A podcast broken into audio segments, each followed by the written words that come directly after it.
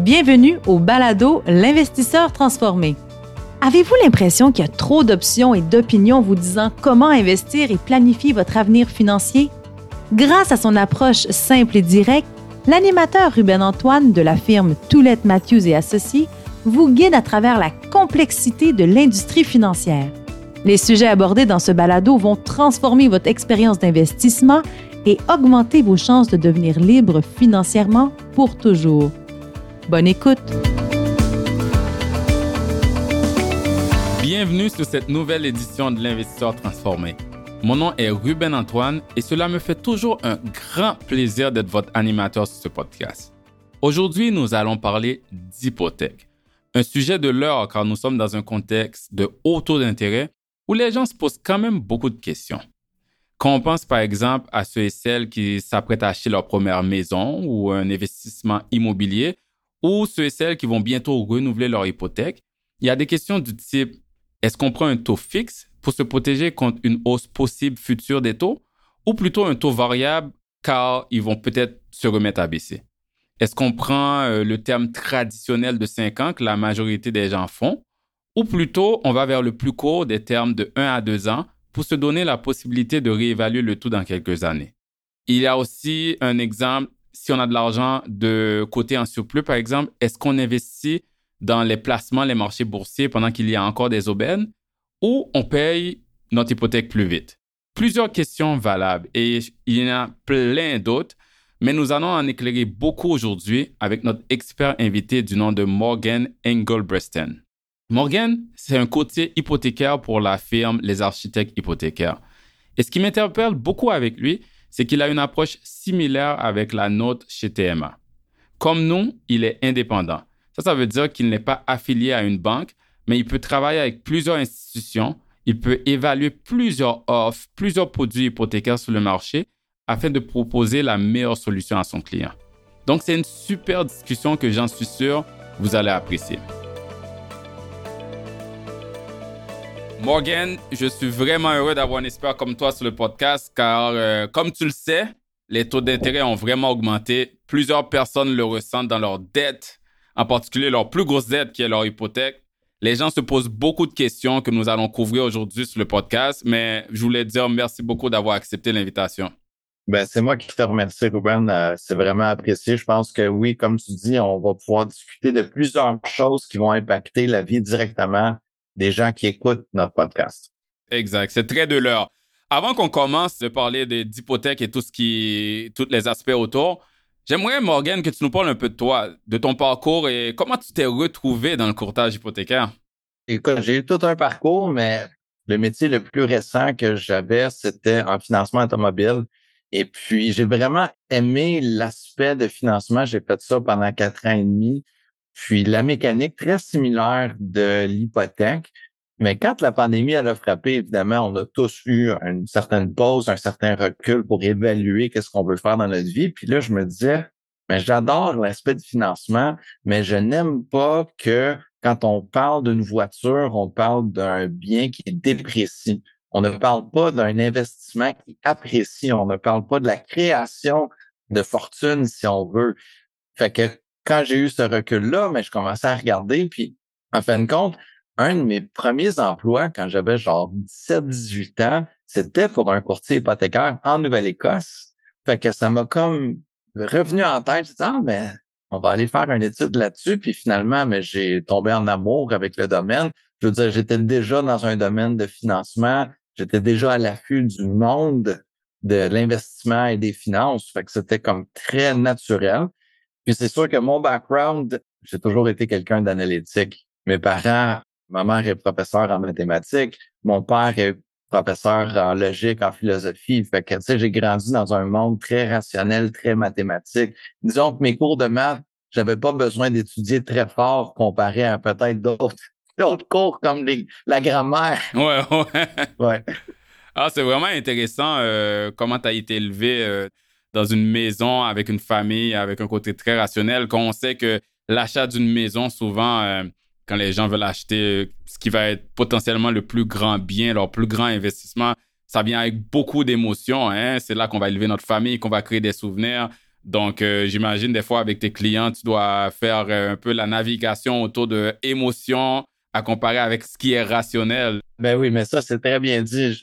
La façon que je pense, c'est que en mode analyse de dossier, préqualification, je suis le courtier hypothécaire. On parle de mathématiques, de bureau de crédit, de paiement. Aussitôt qu'on a une offre d'achat acceptée, on est en mode soumission d'un renouvellement ou d'un refinancement, je deviens moitié courtier hypothécaire, moitié thérapeute. J'aime ça. J'aime ça.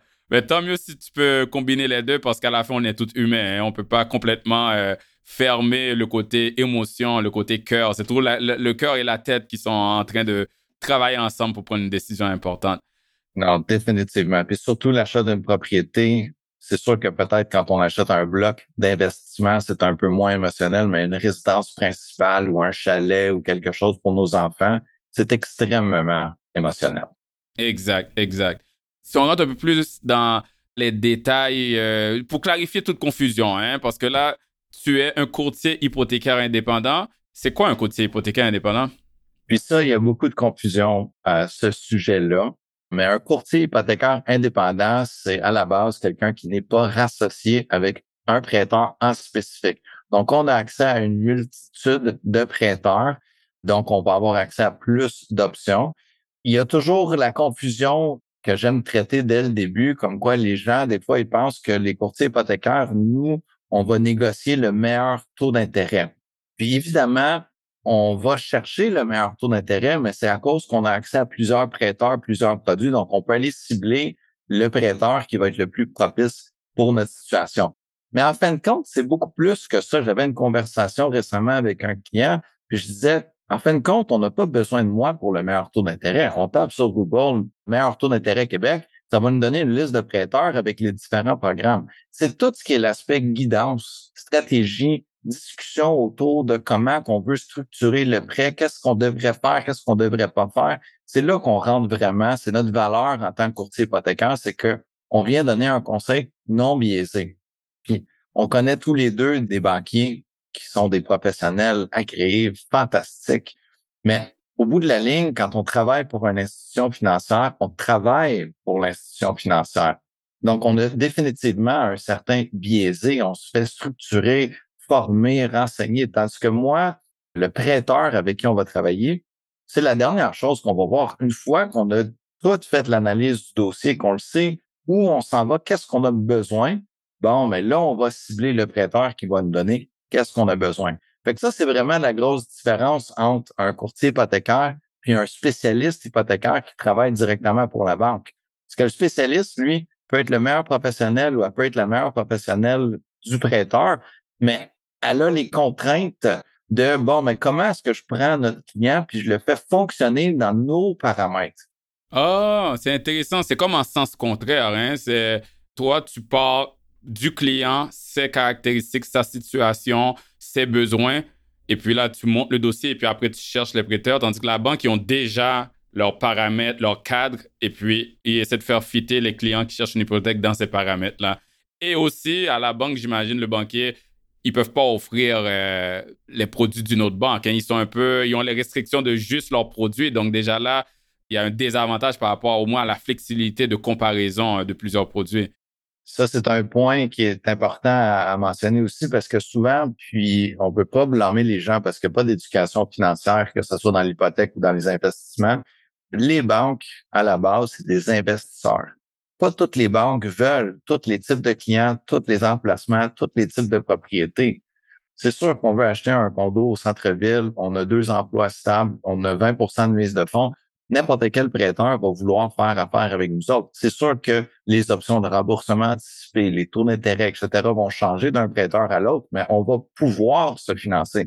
Mais aussitôt qu'il commence à avoir une certaine euh, nuance à notre dossier, mais on peut très rapidement commencer à frapper des murs puis à, virer un peu fou. Tandis que quand on fait affaire avec quelqu'un qui peut voir la totalité de notre situation, puis là, déterminer, basé sur ça, qui on devrait faire affaire avec, c'est un énorme avantage. Définitivement. Moi, je vais te dire, euh, Morgan, euh, dans toutes les propriétés que j'ai achetées, ma propre maison, plus euh, un investissement, j'ai toujours fait affaire avec un courtier hypothécaire. Et ce qui m'interpelle avec ce service-là, c'est le côté de ne pas être attaché à une institution, tu sais, qu'il n'y a pas de conflit d'intérêts. Puis, comme tu le sais, nous, à TMA, là, Tulette Matthews, notre firme, on est une firme indépendante du côté investissement. On n'est pas détenu par une banque, une compagnie de fonds, une compagnie d'assurance. Puis, ça rend le service 100% indépendant. Si on recommande une stratégie d'investissement ou un fonds de placement, le client peut avoir la tranquillité d'esprit qu'il n'y a pas un agenda caché, qu'on reçoit une commission euh, à côté ou qu'on doit atteindre des quotas de vente pour une institution. Puis moi, c'est ça, je trouve que c'est un peu similaire avec ton travail, le courtage hypothécaire, c'est que vous avez accès à plusieurs institutions. Puis si vous me recommandez quelque chose, oui, on va parler de la rémunération, comment vous rémunérez, mais au moins, on, a, un paysage de produits hypothécaires qu'on peut regarder, comparer. Et puis, euh, moi, ça me donne une tranquillité d'esprit quand je travaille avec un courtier hypothécaire. Puis s'il y a des clients à moi qui écoutent le podcast, ils vont avoir entendu. Moi, j'aime dire que c'est la relation et non la transaction qui est importante pour moi. Évidemment, la transaction est importante, mais c'est pas juste qu'est-ce qu'on fait pour notre hypothèque aujourd'hui, mais qu'est-ce qu'on va faire pendant on en a pendant une vingtaine, une trentaine d'années de dettes hypothécaires, puis de comment naviguer un marché qui peut être volatile, qui est changeant continuellement. Puis il y a une certaine sécurité de savoir que puis moi, j'ai pas eu ce bénéfice-là parce que mes hypothèques, j'ai été directement avec la banque avant que je sois dans le domaine. C'est que quand tu as une personne, moi, c'est mon cellulaire personnel que mes clients ont. Donc, quand tu as une personne que on sait que à chaque fois qu'on va chercher un marché crédit, un refinancement, un nouvel achat, on se connaît. On commence pas à zéro. On a une stratégie long terme, on le sait où on s'en va. C'est beaucoup plus plaisant. Définitivement.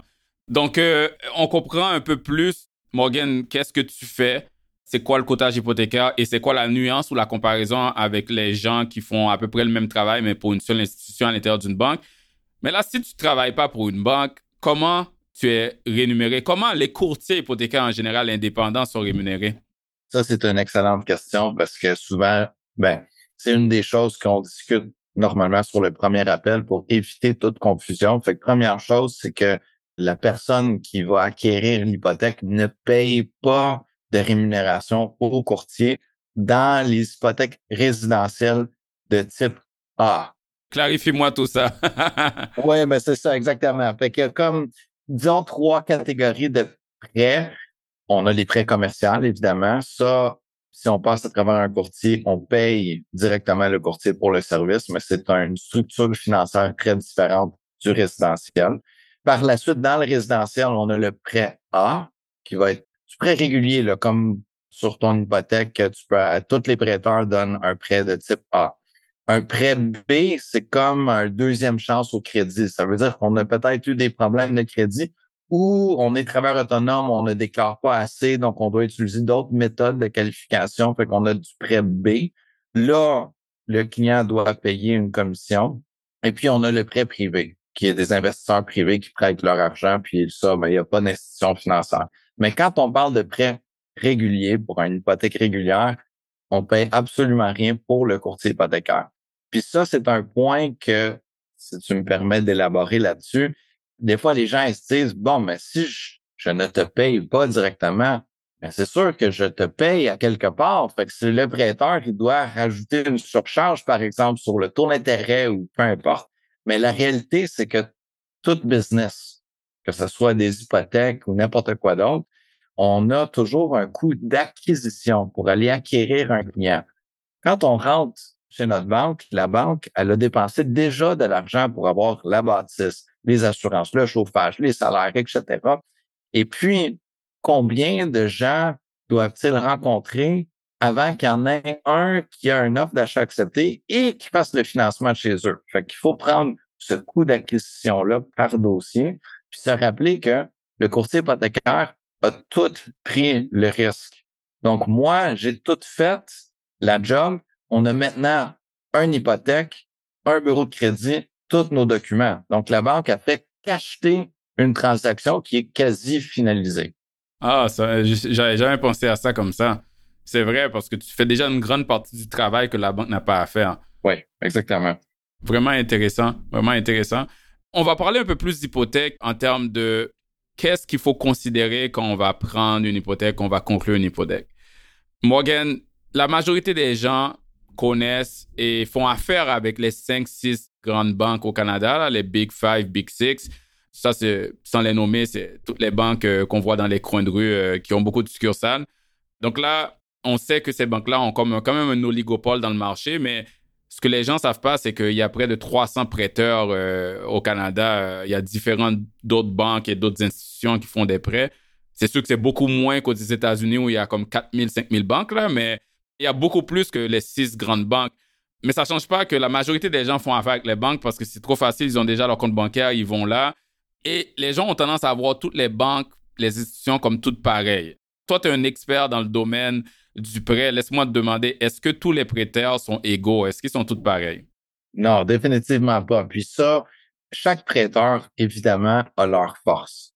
Au début, le prêteur, c'est un investisseur. Il achète un investissement qui espère générer un revenu dessus. Donc, il y a certains prêteurs qui aiment propriété locative, par exemple, ou aiment les travailleurs autonomes. Il y en a d'autres qui, eux autres, ils veulent travailler dans des centres urbains, ils ne veulent pas aller trop loin en campagne. Fait que chaque prêteur va avoir sa nuance, son portfolio. Puis ça, je devrais rajouter là-dessus, c'est pas couler dans le béton. Fait qu'un prêteur cette année peut dire, mais nous, dans notre portfolio, on aimerait tel type d'hypothèque ou tel type de propriété ou peu importe.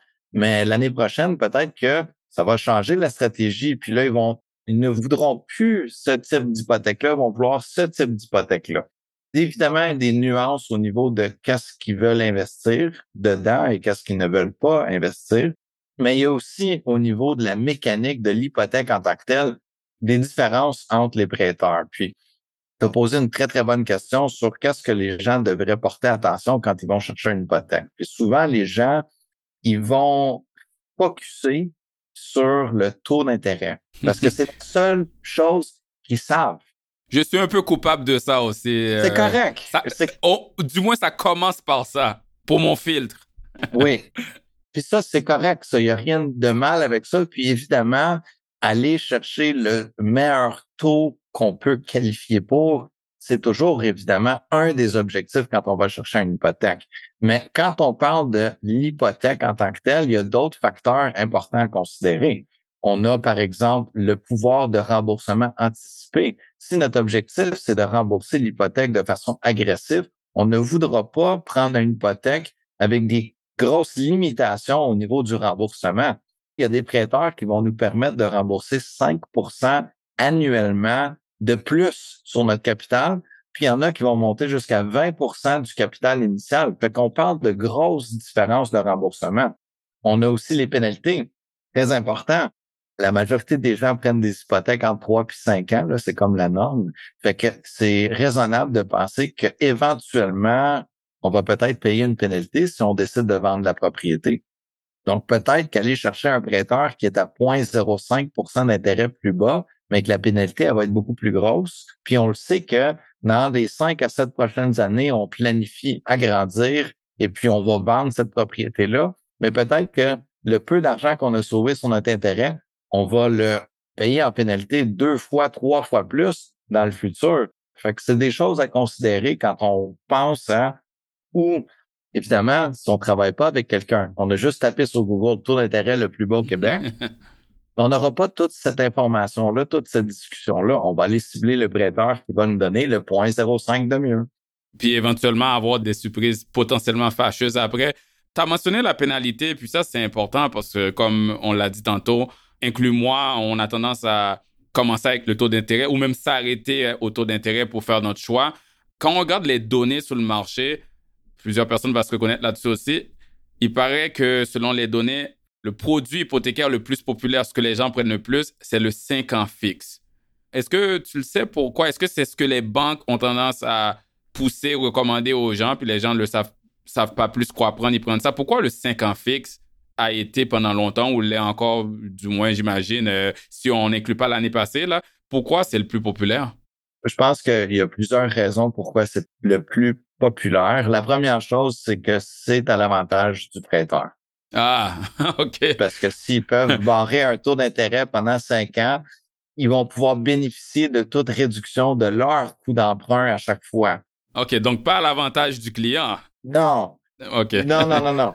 c'est rarement à l'avantage du client, même que si on regarde les données historiquement, on a été, même s'il y a eu des moments inflationnistes, en moyenne, un taux variable, c'est typiquement plus gagnant qu'un taux fixe. Mais c'est un peu comme dans l'investissement. C'est une question de risque. Le plus de risques qu'on prend, normalement, le plus de rendement au long terme qu'on va aller chercher, mais il faut pouvoir soutenir de, de vivre avec ce risque-là. Donc ça, c'est la deuxième raison, c'est que même si c'est au désavantage normalement du client de prendre un 5 ans fixe, il y a une certaine paix d'esprit qui est achetée. Parce qu'ils se disent que, bon, mais le paiement de 4200, euh, mais ça va être 4200 pendant les cinq prochaines années, peu importe qu'est-ce qui arrive. Et je peux planifier mon budget autour de ça parce que justement, je connais mon cash flow qui sort pendant cinq ans. Je comprends ce que ça veut dire. Exactement. Mais comme toute chose, on ne peut pas prédire le futur. Puis, une des raisons pourquoi le 5 ans fixe est populaire avec les banques directement, c'est pas juste parce qu'eux autres aussi garantissent un revenu, est évidemment attrayant pour n'importe quel investisseur, mais c'est la façon que la pénalité est calculée.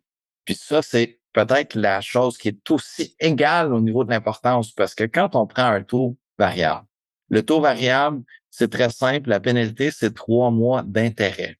Donc, on paye euh, 1500 pièces d'intérêt par mois, disons, mais ça va nous coûter 4500 dollars, puis on a brisé notre hypothèque, puis on passe à la prochaine chose. Un taux fixe, puis là, ça, il y a des nuances entre prêteurs. Fait que c'est pas tous les taux fixes que le calcul va être fait exactement pareil, mais en gros, c'est ce qu'on appelle le calcul de différentiel de taux. Et puis, ce que ça veut dire, c'est qu'aujourd'hui, disons, pour faire des chiffres, on a un taux d'intérêt de 5% puis euh, dans trois ans, on veut vendre notre propriété, puis il nous reste deux ans sur notre hypothèque, puis l'hypothèque est rendue, je sais pas, à 3% par exemple. Mais la banque, elle, elle va calculer, bon, mais ce 2% d'intérêt-là qu'on perd techniquement pendant les deux années qui restent sur le terme, ben, ça l'équivaut combien? C'est-tu 25 000? C'est-tu 30 000? Peu importe le chiffre, ça, c'est la pénalité. Hey, c'est énorme! Oui. Le CMLS, en fait, qui est un prêteur virtuel, puis on peut expliquer c'est quoi ça dans quelques instants. On fait une étude sur une période, je pense, de 20 ou 25 ans. Puis la moyenne chez eux, c'était un 9 pour 1. Fait que si tu payais 2000 dollars en pénalité sur ton variable, le client moyen, s'il aurait pris un fixe, aurait payé 18 000 dollars de pénalité. Donc, évidemment, c'est à l'avantage du prêteur parce que si on quitte, mais au moins on va aller récupérer une somme intéressante d'argent. Donc la transaction, elle a été profitable. C'est fou qu'est-ce que tu dis parce que on, le disait plus tôt, euh, Morgan, que la majorité des gens prennent un 5 ans fixe. Donc non seulement c'est fixe, comme tu viens de dire, la pénalité peut être beaucoup plus élevée qu'un taux variable et c'est pas fixe sur un ou deux ans, c'est fixe sur cinq ans. Donc euh, plus le temps est long, plus euh, les aléas de la vie, un changement dans nos circonstances personnelles peut faire que ça arrive sur. Il y a plus de chances que ça arrive sur cinq ans que sur un an, mettons, dans le sens qu'il y a plus de temps, il y a plus d'incertitudes dans l'avenir. Moi, je regardais une statistique euh, qui vient justement du président de ta firme, Dustin Woodhouse. Il y avait une statistique euh, qui avait révélé que 60% des Canadiens, Morgan, 60% résilient leur hypothèque ou font un changement de leur hypothèque en moyenne à la troisième année. Donc, la majorité des gens ne se rendent pas à 5 ans. Là. Ça, c'est les stats, c'est 60% Donc, déjà là, ça, ça dit que le 5 ans fixe peut être très dangereux pour la majorité des gens. De grosses pénalités que les banques peuvent charger avec plaisir, comme tu mentionnais plus tôt. C'est logique aussi parce que notre vie ne fonctionne pas à des intervalles de 5 ans. Exact. ça marche pas comme ça. Des fois, c'est dur de dire, bon, mais, mais c'est comme tout risque dans la vie, c'est dur de penser au futur quand on regarde notre paiement aujourd'hui. On dit, bon, mais ça, c'est mon taux d'intérêt, ça, c'est mon paiement, c'est garanti. Mais il y a des bonnes chances que ce soit dans trois ans, que ce soit dans six ans, que ce soit dans douze ans. Éventuellement, dans notre vie, si on dit notre stratégie, c'est toujours prendre des cinq ans fixes, si on ne reste pas dans cette propriété-là jusqu'à ce que l'hypothèque soit payée, il y a des chances qu'éventuellement, on paye une pénalité. Exact. Puis quand tu penses euh, la naissance d'un bébé, on veut agrandir, un divorce, on doit quitter, euh, changement d'emploi, déménager dans une autre ville, euh, problème financier. Il y a tellement de situations qui peuvent faire qu'on doit faire un changement par rapport à où est-ce qu'on vit. Donc, À y penser bien, à y penser bien. oui, mais puis c'est des discussions qu'on a avec nos clients avant. C'est là que je dis que le courtier hypothécaire, le professionnel avec qui on parle, c'est de parler de bon, mais c'est quoi nos plans de vie? Puis, oh, avec ce plan de vie-là, sachez qu'il y a tel, tel, tel, tel risque.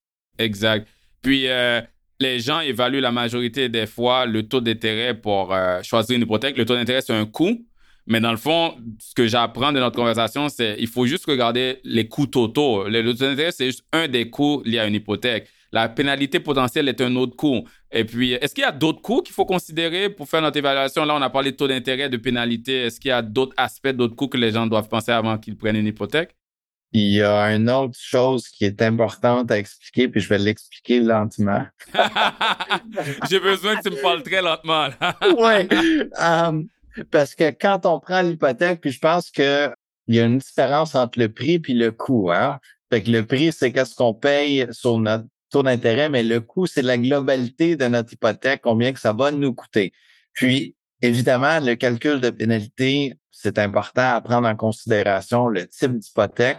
Puis les prêteurs, ils vont calculer ce différentiel de taux-là différemment. Fait qu'ils vont pas tous utiliser le même taux d'intérêt. Fait que ça change d'un prêteur à l'autre. Fait que ça, c'est une discussion à avoir. Mais la deuxième chose que les gens, puis ça, il y a très peu de gens qui connaissent que je vais expliquer, c'est la charge collatérale. Oh! Oui. Ouais, parle-moi très lentement, Morgan. Déjà là, là. on, va, y aller doucement. Fait que si on commence à la base, c'est pas une hypothèque qu'on va chercher. C'est un prêt qui a été sécurisé par une hypothèque sur une propriété. Ouais, mais dans le langage courant, les gens, ils appellent pas ça prêt hypothécaire, ils appellent ça hypothèque. Ouais. C'est ça. Mais mécaniquement, c'est l'hypothèque, c'est la sécurité sur la propriété. Puis en échange de cette sécurité-là, on est donné un prêt, une somme d'argent pour faire la transaction. Donc, il y a deux types de façons d'enregistrer cette hypothèque-là. Donc, il y a la façon standard. Si on veut, on achète une propriété à 1 million, on prend une hypothèque de 600 000, par exemple. Donc, on donne un prêt de 600 000, puis on vient enregistrer une sécurité, une hypothèque sur la propriété de 600 000. Fait que si on fait défaut de paiement, le prêteur a accès à 600 000 de valeur de la propriété.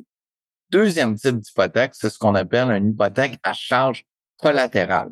Une hypothèque à charge collatérale, c'est qu'on a acheté la propriété à 1 million on prend une hypothèque de 600 000, mais le prêteur va aller enregistrer une sécurité de 700 000, par exemple, plus que qu'est-ce qu'on a prêté. Il y a des avantages à avoir ça. Ça peut nous permettre de refinancer une petite somme, aller chercher une marge de crédit. Il y a des avantages définitivement d'avoir une charge collatérale. Mais le désavantage, c'est que si on veut quitter ce prêteur-là pour aller à un autre prêteur, il y a 90% de chances qu'on va payer à nouveau un frais de notaire.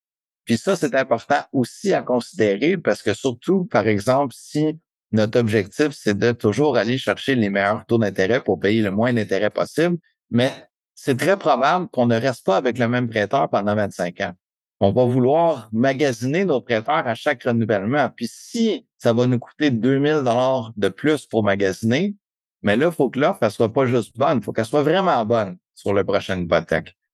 c'est une chose à, penser avant de choisir le prêteur avec qui on veut faire affaire. Je pense que l'exemple que tu viens de donner, tout ce que tu viens d'expliquer, Morgan, c'est ça témoigne encore plus pourquoi c'est important de se faire accompagner par des professionnels comme toi, surtout quand on a des besoins spécifiques, euh, acheter sa propre maison, acheter un bien immobilier, euh, le potentiel, les possibilités de changement qu'on veut faire dans le futur. Est-ce qu'on veut se garder une flexibilité ou non? Donc, euh, je pense que ça, tu me l'as expliqué très lentement, donc je pense que j'ai compris. Merci beaucoup.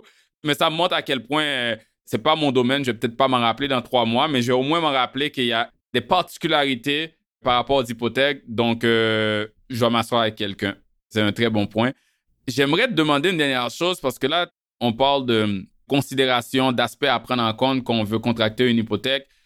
Est-ce qu'il y a une différence comment les banques ou les prêteurs en général évaluent le dossier pour chaque emprunteur? Là, on sait que dès qu'on pense faire un prêt, contracter une dette, on pense à notre code de crédit. Donc, des fois, les gens pensent c'est juste une question de code de crédit. Mais c'est quoi les différences? Qu'est-ce que les institutions regardent pour évaluer le dossier? Ou, toi aussi, avant d'amener le dossier à un prêteur? on agit un peu en tant que courtier hypothécaire comme un filtre. Donc, moi, je vais faire l'analyse au préalable du dossier avant de l'envoyer au prêteur. Donc, quand on l'envoie au prêteur, on a un bon feeling. On pense que oui, toutes nos choses sont en ordre. Mais il y a vraiment quatre choses que les prêteurs vont regarder. Il y a les trois premières choses que je vais expliquer, que c'est du noir et blanc, c'est très facile. Puis la quatrième, c'est du vague, c'est du gris. fait que la première chose que le prêteur va regarder, c'est la propriété. Parce que le prêteur achète la propriété techniquement et nous la revend morceau à morceau. C'est sa sécurité, comme tu disais tantôt. Hein? Si je peux pas payer, il faut qu'il y ait une valeur dans ce qui sert de base collatérale. Euh, pour... Ouais, je comprends. Exactement. Puis ça, chaque prêteur va avoir des nuances sur le type, l'emplacement, conditions, etc. de la propriété. Là, on rentrera pas là-dedans parce qu'il y a tellement de variables, là, mais faut que le prêteur, à la base, aime la propriété. Une fois qu'il aime la propriété, la deuxième chose qu'ils vont regarder, c'est le crédit. Puis quand on parle de crédit, on parle pas juste de notre cote de crédit, mais du contenu de notre bureau de crédit. Donc, on veut voir une capacité de remboursement sur plus qu'un item. Fait que souvent, on va avoir des premiers acheteurs qui ont une carte de crédit, qui payent bien, limite de 2000 ou de 3000. Ça donne pas une énorme indication, même si la cote de crédit est très bonne, comme quoi si on va chercher un prêt de 700 000, on va aussi pouvoir rembourser de façon adéquate le prêt de 700 000. Fait que le contenu du bureau de crédit va être très important, tout autant que la cote de crédit. Puis l'inverse peut être vrai, on peut avoir une cote de crédit qui est un peu plus affaiblie, mais on a tellement de points forts dans le contenu de notre bureau de crédit que moi, je peux agir comme votre représentant puis défendre le dossier, puis dire oui, mais voyez que l'ancienne hypothèque, le paiement de voiture, la marge de crédit, les trois quarts de crédit ont tous été payés à temps, mais il y a eu une erreur sur le compte d'Internet il trois ans qui a été rectifiée, mais ça l'a endommagé la cote de crédit. Fait que ça, grosso modo, c'est au niveau du crédit. Puis la troisième chose qu'on regarde, c'est les ratios d'endettement. Puis là, on, va parler d'ordre général, mais on regarde deux ratios d'endettement. Puis la façon que c'est calculé, c'est pareil pour tous les prêteurs, mais les variables, comme par exemple le montant de revenus qualifiables, peut changer d'un prêteur à l'autre. Mais en gros, le premier ratio d'endettement, c'est le ratio d'endettement brut, qui est la propriété, paiement hypothécaire, taxe scolaire, taxe municipale, le chauffage, fait de condo, c'est un fait de condo. Est-ce que la personne a la capacité de payer tout ça, en fait? C'est ça. Est-ce qu'ils peuvent se soutenir avec leurs revenus la propriété en tant que telle? Puis ça, c'est un calcul mathématique. Quand je suis en analyse avec les clients, on est en partage d'écran, puis on fait le calcul ensemble. Le deuxième calcul, c'est le calcul, on appelle ça le ratio d'endettement net, mais c'est la totalité de nos dettes. Donc, le paiement de voiture, la carte de crédit, la marge de crédit et la nouvelle propriété versus nos revenus. Pour voir est-ce que, en plus de ce payer la propriété, est-ce qu'on peut continuer à soutenir ben, notre vie au total? Dans le fond, pour résumer, là, moi, j'ai dans ma tête, je vais le dire comme ça, là, Morgan, les trois C. Le premier C, c'est la propriété elle-même, le collatéral. Collatéral C, premier C. C'est exactement. Tu, pourras, tu m'envoies un chèque si tu l'utilises, là, tu pourras prendre ça. le, deuxième C, c'est le crédit. Puis le troisième C, c'est la capacité, capacité de payer. C'est là qu'on regarde les ratios. Hein? C'est pas pire, hein? C'est pas pire. Non, c'est bon. La zone grise, si on veut, c'est l'analyse de risque global. Fait que ça, chaque prêteur, en tant qu'investisseur, va déterminer si oui ou non ils veulent procéder basé sur la globalité du dossier. Puis ça, il n'y a pas de règles mathématiques. Ça va changer d'un prêteur à l'autre dépendant de la situation. J'aimerais dire, parce que ça, c'est une méconception au niveau des courtiers hypothécaires qui est très importante à mentionner. Nous, on vend pas une hypothèque au client. On vend l'hypothèque du client au prêteur. Ça revient à ce qu'on disait tantôt, c'est un peu le contraire de que ce que les banques font, le, cheminement de la transaction de la source à la conclusion de l'hypothèque. Exactement. Fait moi, mon objectif, c'est de comprendre c'est quoi ton risque global pour pouvoir présenter de façon précise au prêteur la situation, puis en espérant les convaincre qu'ils te veulent comme client. Vraiment intéressant. Tu as fait un bon tour, euh, Morgan, euh, de ton rôle des hypothèques, comment ça marche, qu'est-ce que les institutions regardent. Là, parlons du sujet de l'heure, les taux d'intérêt. On le sait, là, les gens, la population en général, les gens ont bénéficié d'une tendance baissière des taux d'intérêt depuis plusieurs décennies, et ce depuis les sommets des années 70-80. Je pense qu'on a tous euh, un grand-parent ou quelqu'un dans notre entourage qui nous dit que dans son temps, nous, ce qu'on paye maintenant à 5-6 c'est rien parce que dans leur temps, ils payaient 12 à 19% pour leur maison. Donc, il y avait une période de haut taux d'intérêt dans les années 70-80, puis euh, ça a baissé dans les dernières décennies. Mais là, la récréation s'est terminée l'an passé. Hein. Il y a eu sept hausses de taux l'an passé. Les gens l'ont ressenti euh, surtout euh, dans toutes leurs dettes et puis dans leur hypothèque, ceux qui ont un taux variable et aussi ceux qui renouvellent leur hypothèque. Qu'est-ce que tu observes, toi, dans le marché, Morgan, ces jours-ci? Quel commentaire tu as autour sur la question des taux d'intérêt? Oh, ça, c'est une question loadée parce que oui. En une minute. c'est ça, en une minute. Euh, explique-moi le, mouvement du taux d'intérêt. Mais non, pour vrai, encore quand on n'a pas toute l'information, puis notre focus est seulement sur le taux d'intérêt, oui, passer d'un taux d'intérêt à moins de 2% à maintenant plus que 4,5, plus que 5% dépendant du produit, euh, c'est un choc. Et puis, c'est un choc pour les gens qui sont sur des paiements variables parce qu'évidemment, leurs paiements ont augmenté. Puis, je dirais même que c'est encore un plus gros choc pour les clients qui ont pris des taux fixes parce qu'ils n'ont pas eu une augmentation. Fait qu'eux autres, ils vont juste se faire frapper une shot avec maintenant le nouveau paiement. Mais faut pas oublier que c'est une globalité financière. Hein. Notre vie, ce n'est pas juste notre hypothèque, c'est aussi nos placements, nos comptes épargne, nos produits d'assurance vie, etc. Fait que c'est sûr que on veut payer le moins d'intérêt possible. Mais moi, mon opinion là-dessus, c'est que on a un des meilleurs marchés immobiliers sur la planète. Si on peut emprunter de l'argent à 4-5% pour aller chercher un rendement de 3 à 7% composé sur un bien, c'est une bonne chose. il ne faut pas oublier te pose la question, un compte d'épargne à intérêt élevé en 2020 payait combien? En 2020? Oh, vraiment bas, là. C'était en, bas de 1% OK. Puis là, aujourd'hui? Là, ils sont pas pires, là. Il y en a qui offrent du 4,5% là. Ouais. C'est ça. Fait que c'est dur de regarder le coût en intérêt de façon singulière parce que il y a tout le reste de notre vie qui a aussi changé. Nos épargnes ont changé. C'est sûr que la bourse récemment, ça a été euh, moyen, mais au long terme, euh, ça va continuer à, être un bénéfice. Puis si on a pu acheter dans la bourse quand il y a eu des baisses, mais on va bénéficier de ça aussi. Fait que c'est sûr que même que je dirais que c'est presque un avantage que les taux d'intérêt sont élevés en ce moment. Parce que quand on est acheteur, propriétaire, c'est peut-être pas la même chose, mais quand on est acheteur, le prix qu'on va payer pour notre propriété, c'est final.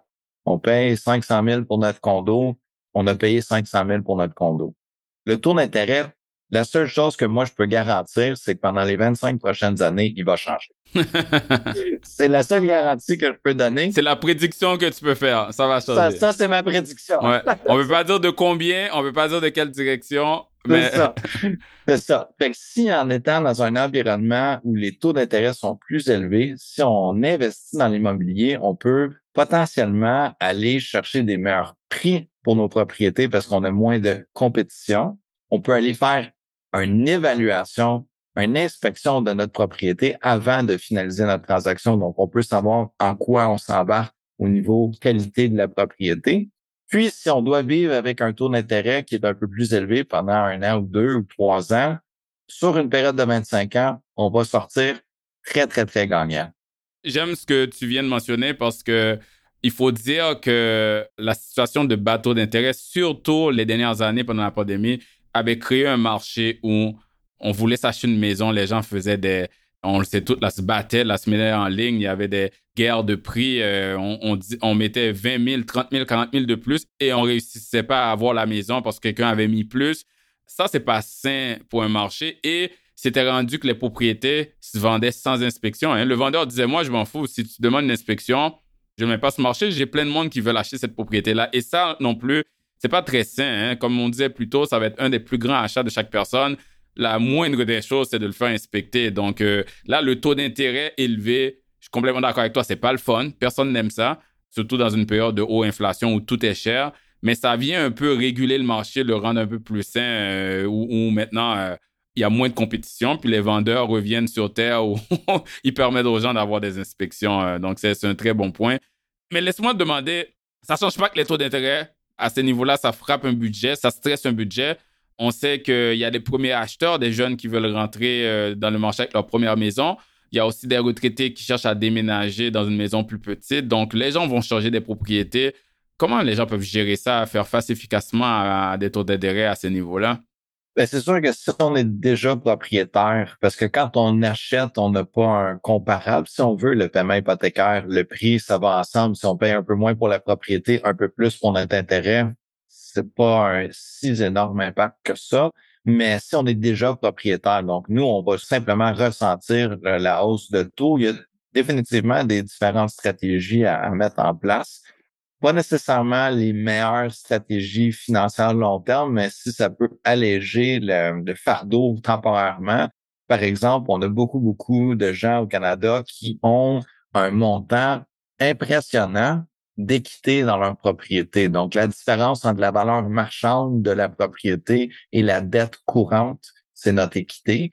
Et si ça fait euh, 5 ans, 7 ans, 8 ans, 10 ans qu'on paye notre hypothèque, Maintenant, notre hypothèque était de 25 ans, peut-être qu'il est tombé sur un 20 ans ou sur 15 ans.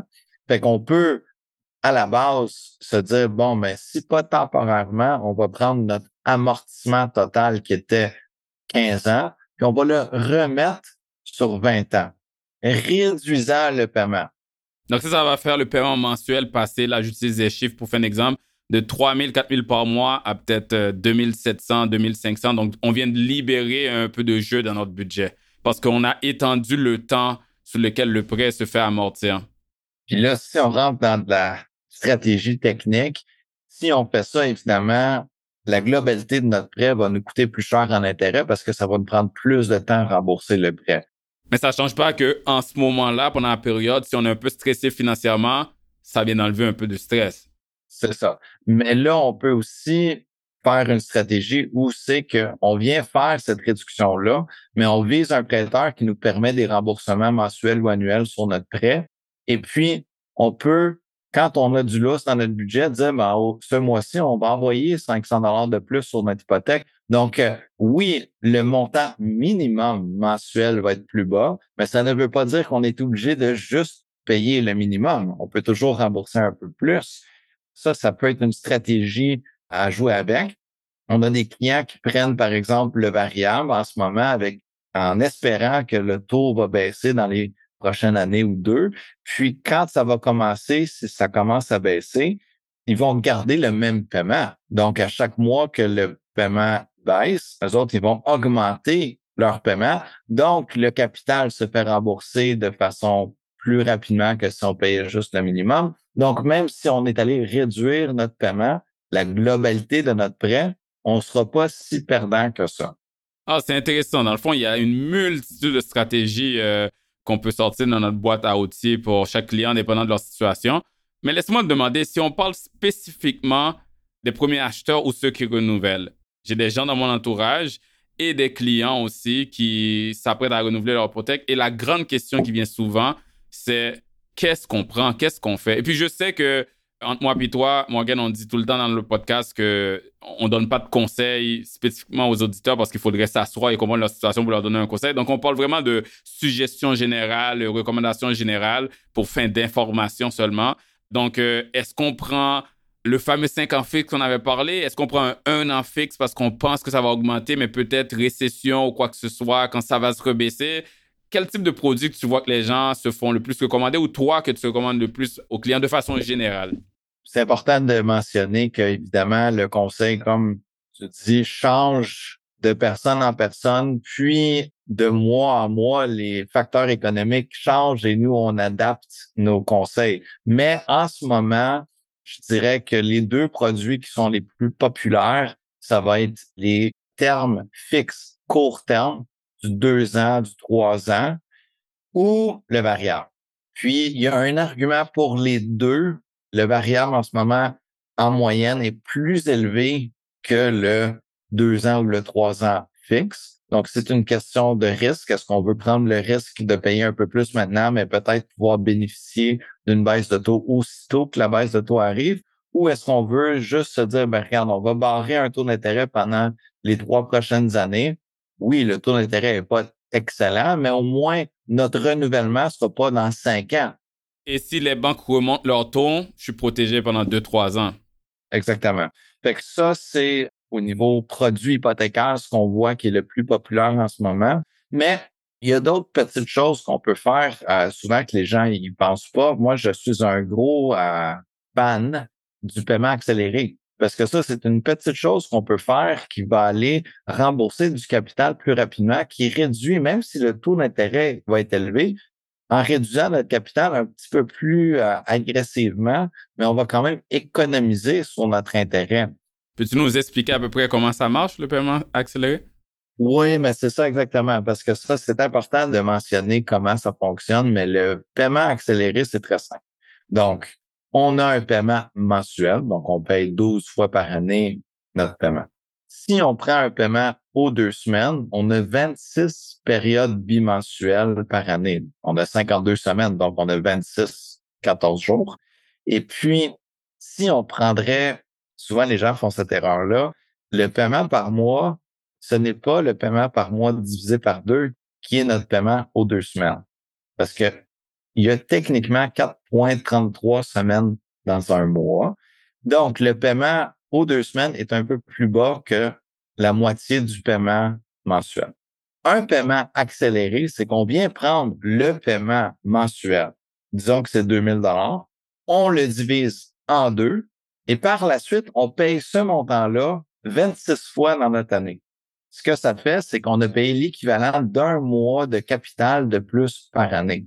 Puis la beauté là-dedans, c'est pas juste qu'on a remboursé plus de capital, c'est que chaque mois, si on regarde une grille d'amortissement hypothécaire, on va voir qu'à chaque mois, le paiement de 2000 dollars comprend une portion intérêt puis une portion capital. Puis à chaque mois, un peu moins d'intérêt, un peu plus de capital. La raison, c'est que l'intérêt est calculé sur la balance à rembourser.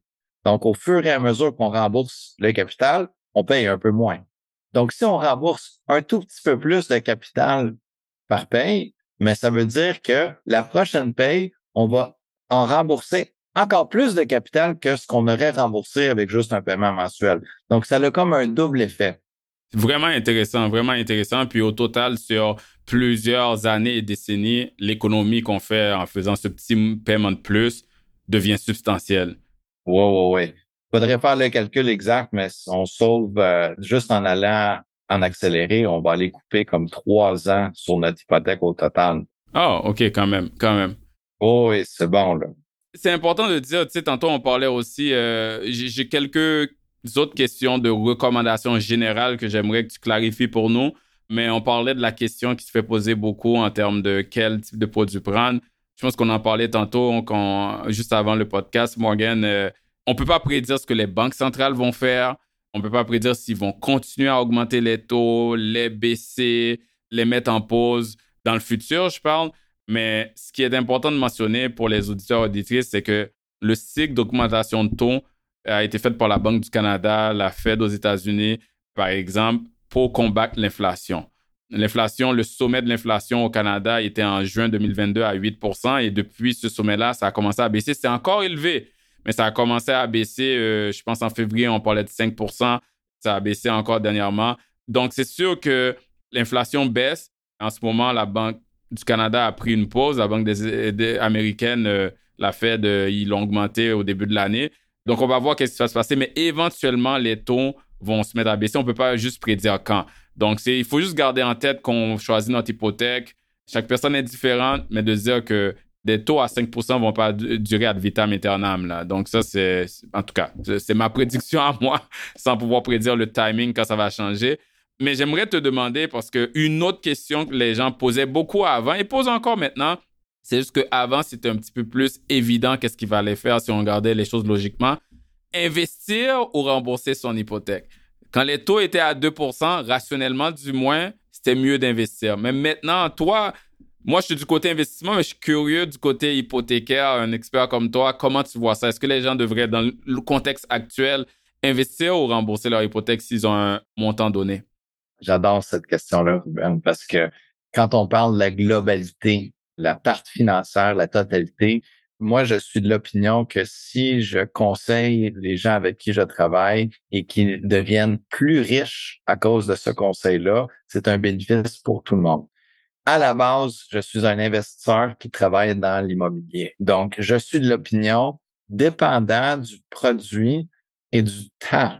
On a, par exemple, un acheteur qui a 30 ans, qui reçoit un don de 150 000 de la famille, qui veut acheter sa première propriété mon argument serait de fortement parler avec un conseiller financier, mettre le minimum de comptant possible sur l'achat et placer le reste de l'argent.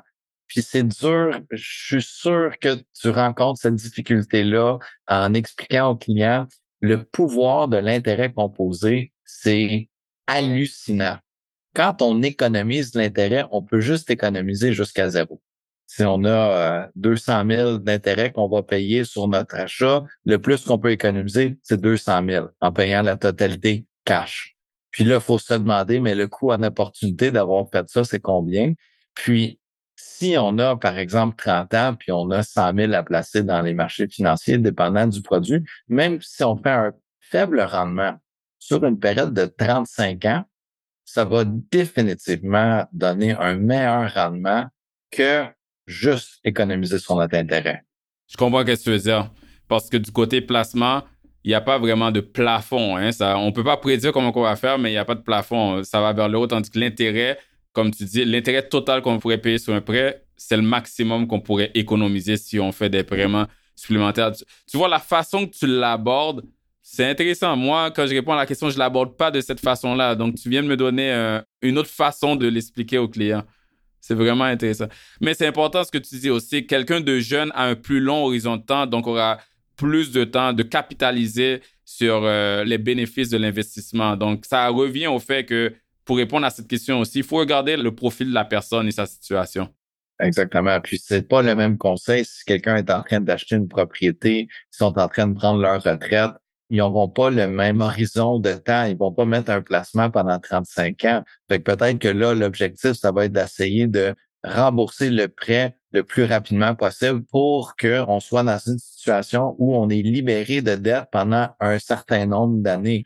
Moi, j'ai cette discussion-là souvent avec, euh, j'en ai fait un récemment avec quelqu'un que il restait 15 ans avant qu'il prenne sa retraite. Puis son objectif, c'était comment est-ce qu'on va structurer l'entente hypothécaire pour que la dette soit remboursée en même temps que lui prenne sa retraite pour que quand son revenu mensuel baisse, mais ses dépenses mensuelles ont baissé. Exact. À la fin, c'est important aussi de comprendre l'objectif du client, ce qu'il veut atteindre et l'aider, l'accompagner, guider le client à atteindre son objectif. Donc, qu'importe qu'est-ce qui est mieux rationnellement, si lui, c'est important pour lui ou elle de ne plus avoir de dettes à la retraite, il faut prendre ça encore aussi dans l'analyse et la réponse à cette question d'investir ou de rembourser.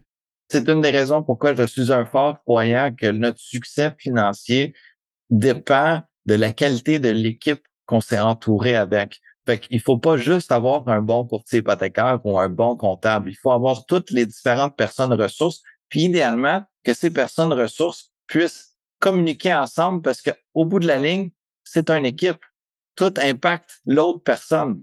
Je suis un grand fan de ce que tu viens de dire. Euh, je pense euh, tous mes clients, je leur demande tout le temps de me mettre en contact avec leur comptable, de me mettre en contact avec leur avocat, leur notaire, leur conseiller en assurance, etc., leur courtier hypothécaire, surtout à l'achat de la maison, parce que comme tu viens de dire, si tout le monde travaille en silo, là, tout le monde va avoir juste euh, la vision tunnel dans l'expertise qu'ils ont, mais il y, a beaucoup de synergie qui peut se faire entre eux. Donc, ce que tu viens de mentionner là, c'est exactement mon approche et puis euh, c'est de la musique pour mes oreilles. Euh, je suis content de voir que c'est important pour toi aussi. J'ai une dernière question pour toi. On a une belle discussion, mais pour moi, c'est important aussi de clarifier, d'adresser cette question-là. On parlait d'investissement tout à l'heure et puis on parle aussi d'hypothèque, ce qui veut dire que quelqu'un aurait acheté une maison avec ce prêt hypothécaire-là c'est pas tout le monde, on le sait, qui ont été diligents ou qui, des fois, qui, pouvaient accumuler un patrimoine financier en plus de leur maison. Il y a beaucoup de personnes, leur maison va être pas mal leur actif de retraite. quelqu'un qui n'avait pas accumulé des REER, des placements, etc., et qui a besoin de sa maison pour sa retraite, comment euh, cette personne-là pourrait accéder, si je peux dire, à la valeur nette de sa maison pour retirer des liquidités alors qu'elle veut rester dans cette maison-là encore? Comment ça fonctionne? C'est quoi les solutions qui sont disponibles pour ces gens-là? Et oui, tristement, surtout les gens qui n'ont jamais été conseillés par un planificateur, un expert en finance, euh, souvent la stratégie, c'est on va acheter la maison, on va mettre tout notre argent là-dedans, on va essayer de la rembourser. Puis là, on arrive à un certain point où on est à la retraite, où on va prendre notre retraite, la maison est presque payée. Mais on peut pas vendre une fenêtre pour acheter du pain, tu sais. c'est ça, exactement. fait qu'il faut accéder à cet argent-là. Ça, c'est notre équité. Puis il y a vraiment trois façons d'aller chercher notre équité. Fait que la première, évidemment, vendre la propriété. Donc, on voit une partie du marché qui font exactement ça, que la personne, elle avait la grosse maison pour les enfants, les enfants ont ils veulent être plus proches des services, euh, des soins euh, médicaux, etc. Vendre la maison, on achète un condo, on va même en location à quelque part euh, où on, aimerait habiter. Ça, c'est la première façon. Évidemment, si on ne veut pas vendre la maison, par la suite, il y a deux choses qu'on peut faire. On peut soit aller par un refinancement, puis ça, un refinancement, très simplement, c'est qu'on va aller émettre un nouveau contrat hypothécaire pour une nouvelle somme. Par exemple, la propriété qui vaut un million, puis il reste, disons, 200 000 sur l'hypothèque. On peut aller soit avec un, une hypothèque pure, un refinancement, ou avec une marge de crédit hypothécaire, aller dire, bon, mais on va aller chercher 500 000. Donc, on rembourse le premier 200, puis là, on a un 300 000 de surplus qui est à nous qu'on peut accéder, qu'on peut utiliser pour vivre. Fait que ça, ça serait une façon d'aller chercher de l'équité. La troisième façon, ça serait avec l'hypothèque inversée. Puis ça, en fin de compte, ça serait une bonne chose d'en discuter parce qu'au Québec, les gens souvent ils pensent qu'on ne peut pas avoir une hypothèque inversée.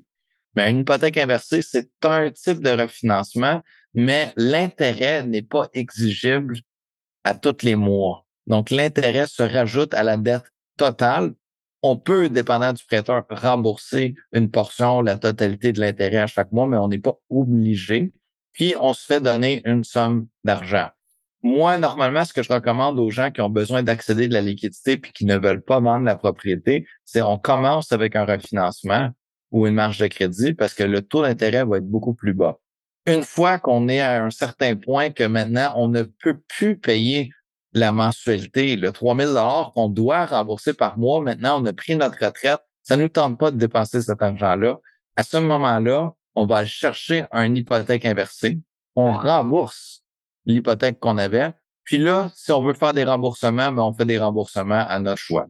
C'est vraiment euh, intéressant. Je pense que ça a donné beaucoup d'idées aux gens qui se trouvent dans cette situation-là. Merci d'avoir clarifié ça, euh, Morgan. On va conclure l'épisode. Ça a été une très belle discussion.